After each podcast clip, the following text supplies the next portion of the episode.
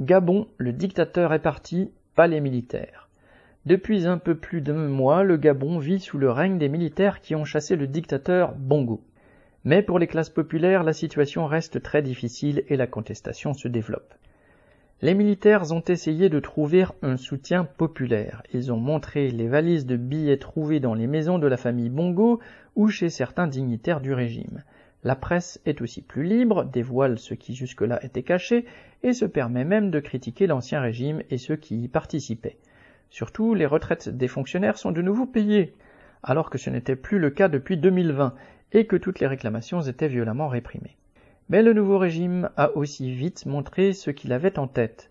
Ainsi, un décret a interdit à tous les membres du gouvernement dit de transition de se présenter à la future élection présidentielle sauf au chef de la junte, Brice Oligui Nguema, alors qu'il dirigeait la garde présidentielle de Bongo. Les militaires ont refusé de donner le pouvoir au parti de l'opposition à Bongo, comme ceux-ci le demandaient au début du coup d'État.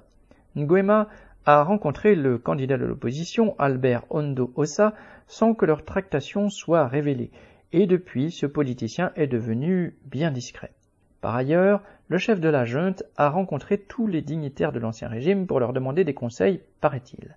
Cela a été ressenti par beaucoup comme une provocation, et les militaires n'ont pas entrepris de démarche pour toucher au nombre bien de la famille Bongo, en France notamment.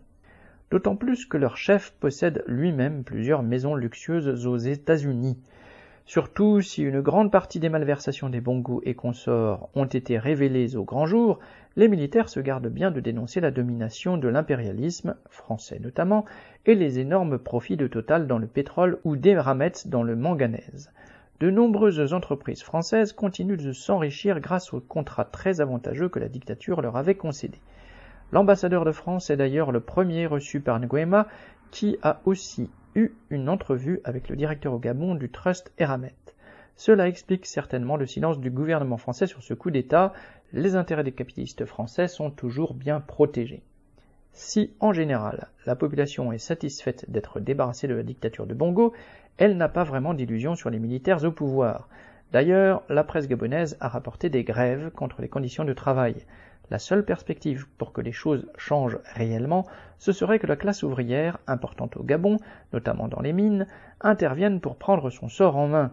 Il n'y a en effet rien à attendre des chefs militaires formés à la répression des révoltes populaires, et pas davantage des politiciens de l'opposition qui ne rêvent que d'arriver au pouvoir pour s'enrichir en maintenant la population dans la misère. Arnaud Votard.